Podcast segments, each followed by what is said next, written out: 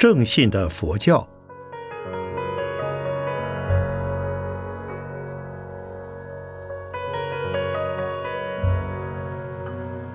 圣严法师著。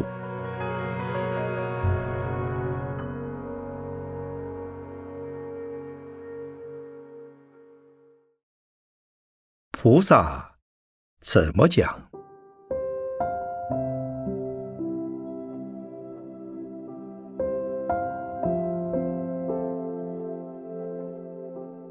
菩萨，这也是梵文的音译，并且是简译。全译是菩提萨埵，它的意思，菩提是觉，萨埵是有情，菩萨便是觉有情。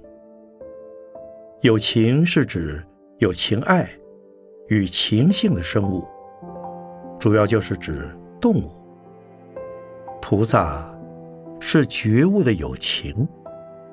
并且也能觉悟一切众生的痛苦，同情一切众生的痛苦，进而解救一切众生的痛苦。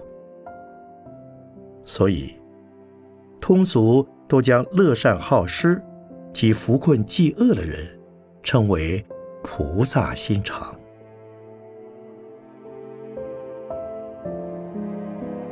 菩萨的本意和民间的观念大不相同。菩萨是信佛学佛之后发愿自度度人，乃至舍己救人的人。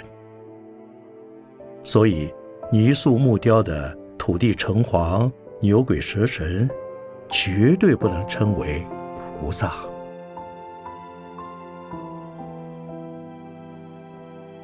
菩萨是众生成佛的必经身份。众生要成佛，必须先发大愿心。最主要的有四条，称为四弘誓愿：众生无边誓愿度，烦恼无尽誓愿断，法门无量誓愿学，佛道无上誓愿成。可见。要成为一个名副其实的菩萨，并不容易。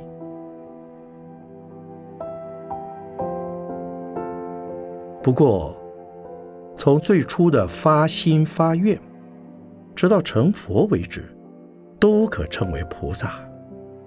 所以，有凡夫菩萨与贤圣菩萨的不同。通常在佛经中所说的菩萨，都是指的。圣位菩萨，依菩萨因落本业经，菩萨共分五十二阶位，只有十二阶位是圣人，那就是从初地到实地，加上等觉、妙觉。其实妙觉菩萨就是佛，等觉菩萨是即将成佛的大菩萨。我们熟悉的观世音、大势至、文殊、普贤、弥勒、地藏等，便是等觉位的大菩萨。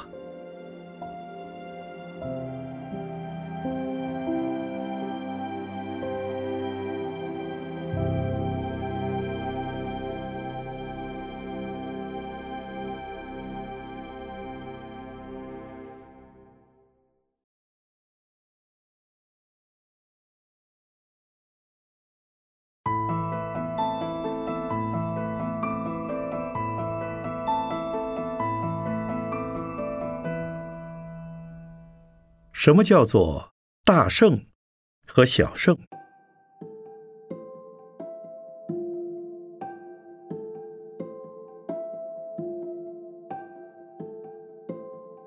本来在佛的时代，并没有分什么大圣和小圣，佛法是一味的，只是由于说法的对象不同，所说的内容和境界也有不同罢了。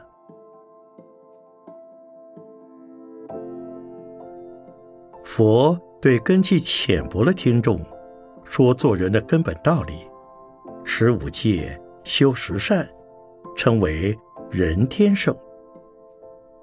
对于厌世观念很浓的人，便说解脱生死的方法，称为声闻的小圣。对于根器深厚而有悲愿化世的听众，便是菩萨的大圣。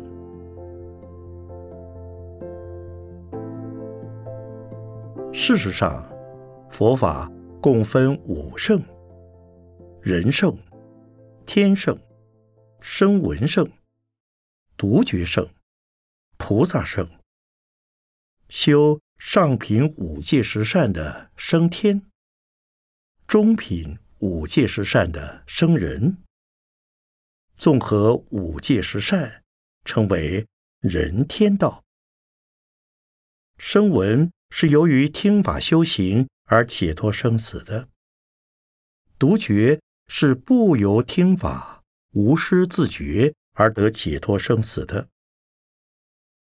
综合声闻独觉，称为解脱道。菩萨道。是既求取解脱道，而又不舍人天行的一种法门。所以，大圣的菩萨道是解脱道与人天道的综合。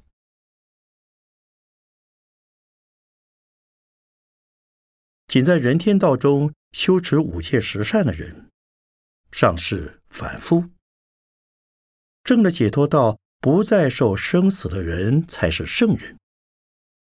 因他们只顾自己乘着佛法而得解脱，不愿回过头来救度其他的众生，所以称为小圣。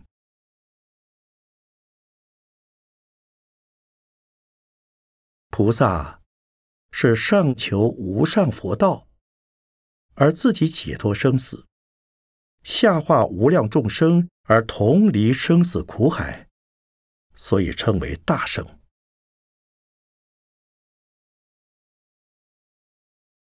从佛教的分布上说，通常说北传的梵文系佛教，以中国为中心，而这日本、韩国、蒙、藏的佛教是大乘佛教；南传的巴利文系佛教，以锡兰为中心，而至泰、缅等国的佛教是小乘佛教。其实。这是出于北传佛教徒的区分法，南传佛教徒根本否认这种区分法的正确性，因在《根本有部律》卷四十五及《杂阿含经》卷二十八、第七六九经均有大圣之名，那是指八正道的修持者。《杂阿含经》卷二十六，第六六九经，以行施设法为大事。增一阿含经》卷十九，明白再有大圣的六度。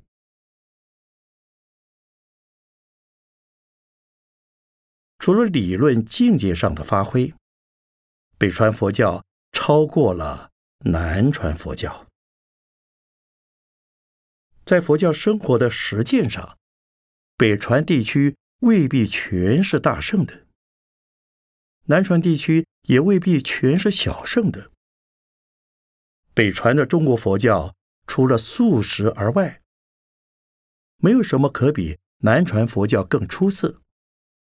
尤其中国大圣佛学的成就，因为中国老庄思想。所形成的玄学清谈，在魏晋时代特别风行，所以上流社会的士君子们也把佛学当作消遣及清谈的玄理。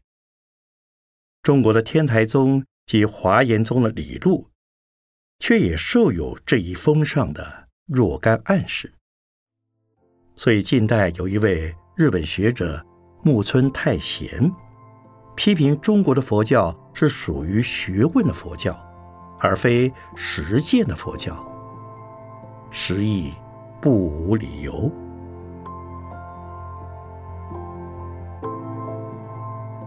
事实上，天台华严的思想架构，也多出于中国高僧的自悟境界，在印度的佛教思想方面，并没有足够的依据，因此，中国真正的大圣精神。从未普及到民间，更说不上成为中国民间生活信仰的依归了。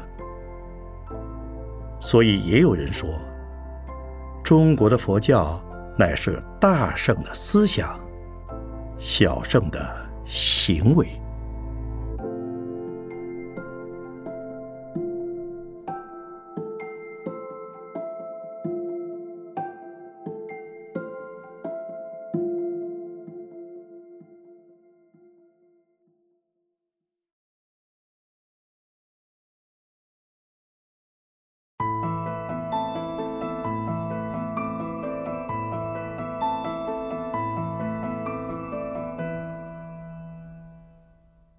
佛教是世界性的宗教吗？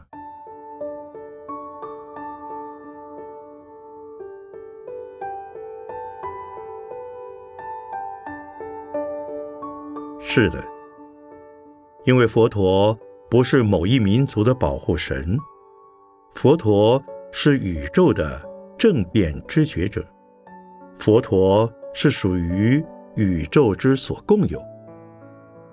佛陀的正变觉性是遍满宇宙的，佛陀的慈悲之光是遍照一切的，所以佛教的本质就是世界性的，乃至是宇宙性的。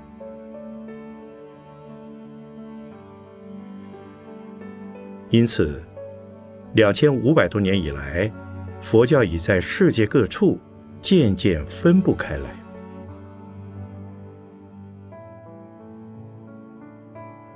佛教在佛陀入灭之后约三四百年之间，由于佛教内部的意见不同，所以分成两大派系。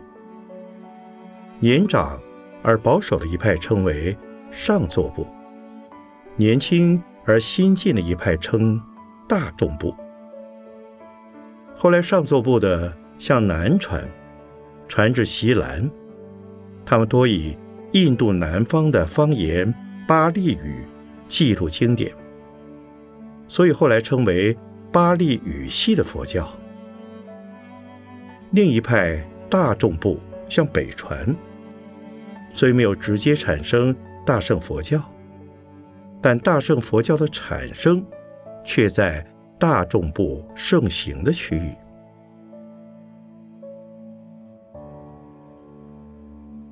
这是就大致上的区分。其实从佛教的史籍考察，最先传至南方，如席缅等地的，倒是梵文的大乘佛教。所以最先由海路传入中国的南方佛教，便是大乘系的。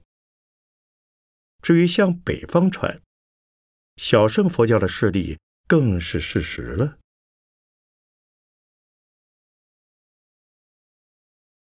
大乘佛教的源头是在释迦世尊的时代，但在佛灭之后，很少受到比丘僧团的重视和弘扬。这段暗流一直流了四五百年，才因部派佛教的分歧复杂，而有大乘佛教起而代兴的。时代要求，先后有马明、龙树、吴卓、世亲等的搜集整理与弘扬发挥，才产生了大乘佛教。这是以印度古代雅语梵文记录的，所以称为梵文系佛教。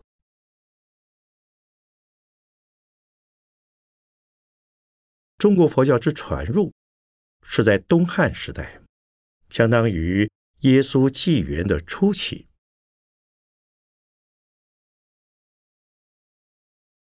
中国的佛教典籍多是由梵文原本转译成的。中国的佛教后来虽然盛行大圣小圣的经论也译得很多。重要的小圣佛典中国都有译本。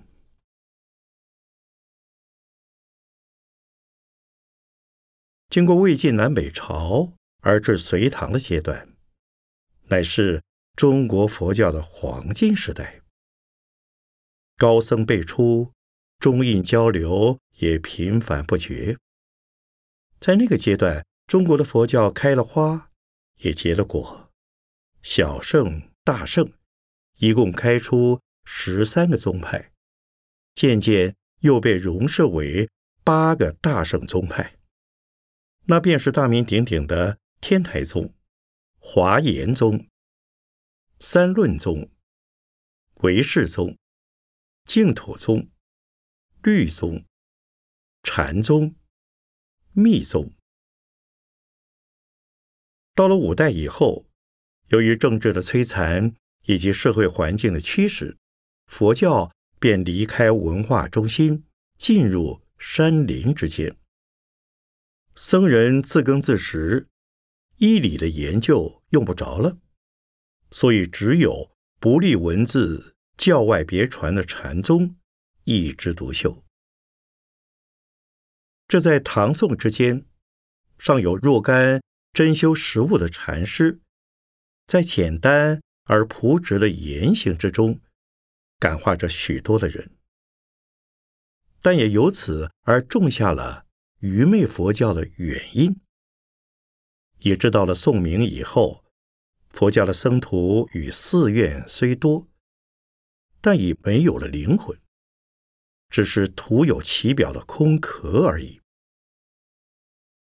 不重教育，只顾依样画葫芦的上殿过堂，忙修瞎参，不为很少杰出的高僧。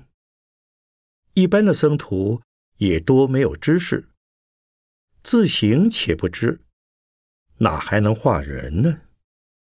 因此，僧人的素质普遍的低落，再加上儒家的排斥，致使民间对于佛教也就越来越不知其所以然了。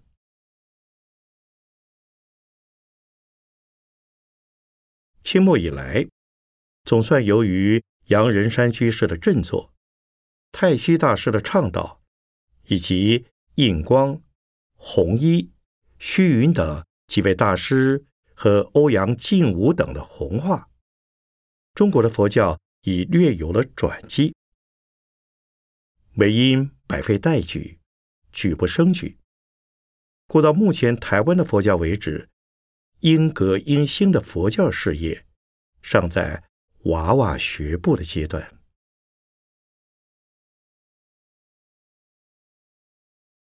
日本的佛教是由中国及高丽传去，高丽是由中国传去，那是在西元第六世纪以后的事。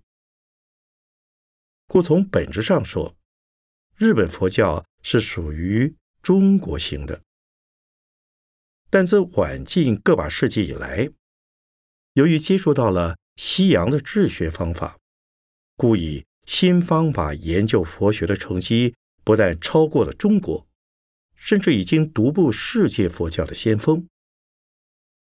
因为日本的学者既能利用中国佛学的全部宝藏，又能直接从梵文及巴利文中寻找根本佛教的原意。加上新的治学方法，便产生了辉煌的研究成果。虽然日本佛教在解脱道的修持方面，已远不及南传各国的清净和理想，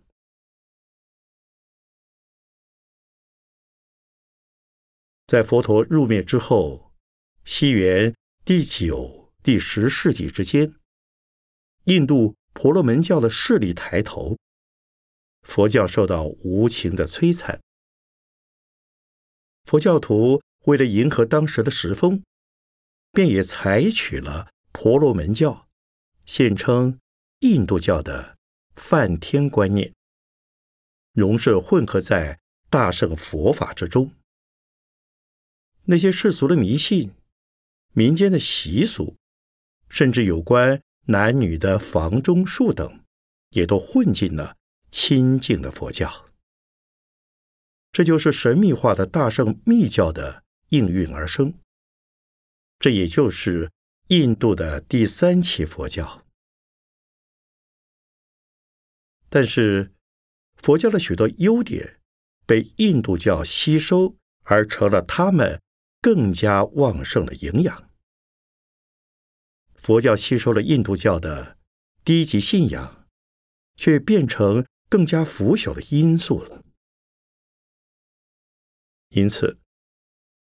约在西元第十世纪的末叶之后，在印度教及入侵的伊斯兰教先后双重的摧毁之下，佛教便于印度境内消失了。可是历史的记载，自从佛教灭亡之后的印度国势也就江河日下了，印度人民的生活也就日益困苦了。印度的版图再也不能统一了。直到一九五零年时，才从英国人的统治下争取到了自主的独立。然而，古代的印度现在已经多出了巴基斯坦及尼泊尔等的国家主权了。今日，在印度境内的佛教徒虽已得到法律的保障。及政府的礼遇，自一九五一年以来，已在显著的迅速增加。但在将近四万万的全人口之中，占的百分比还很可怜，仅从十万八千人增至三百二十五万的佛教徒而已。这是要紧的，因为有人控诉印度的衰弱。是由于信仰佛教的缘故。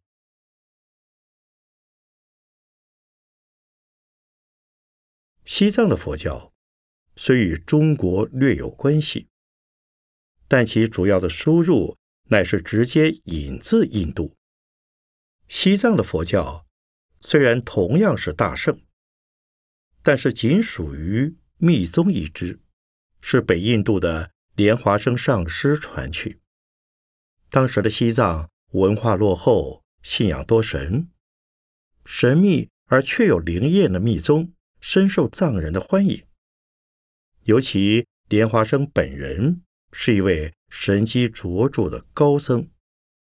莲花生与于唐代来中国传授密宗的开元三大士善无畏、金刚智、不空三位大师。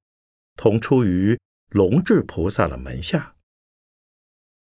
莲华生在西藏的教团徒众都穿红色衣，所以称为红教。但其到了中国的元末明初时代，红教的喇嘛生活腐败，教纲不正，因此而有宗喀巴大师起来提倡律制的清净生活。注重显教的义理研究，大振宗风，德化全藏。因其穿黄色衣，所以称为黄教。至于蒙古、尼泊尔等地的密教，都是西藏系的支流。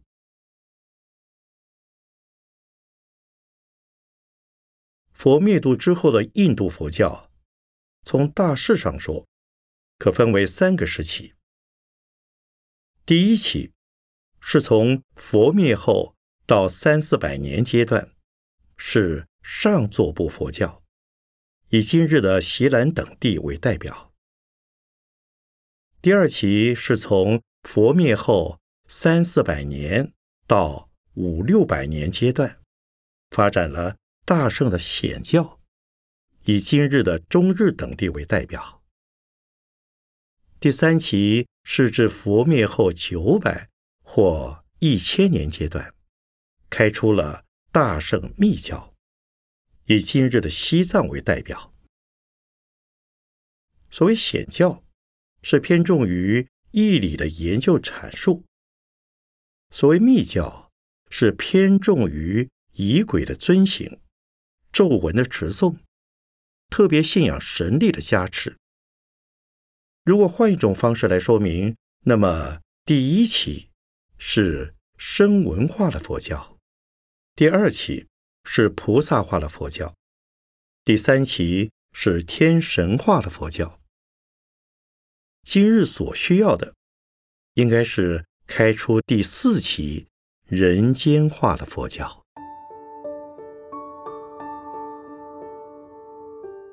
西洋的佛教。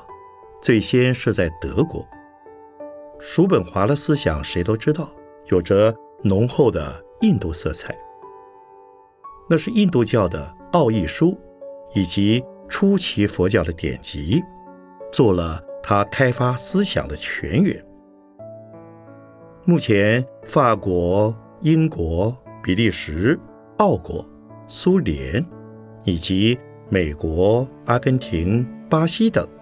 都已有了佛教徒的踪迹，但从发展上看，则以德国及美国的佛教最有前途。特别是在美国，南传的、北传的、西藏的佛教都已有了活动，但从欧美两洲佛教文化的内容而言，南传的佛教却已占着优势。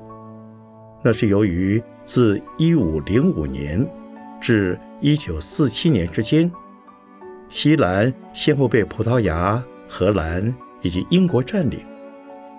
西兰的僧侣竟也因此找到了通往西方传教的桥梁。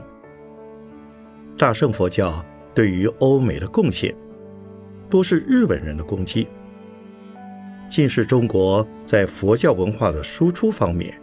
则遥远的落在其他国家之后，乃至西藏的喇嘛，也比中国内地的佛教跑快了几步。虽然今日美国的华侨信仰大圣佛教，他们却并不知道大圣的教理。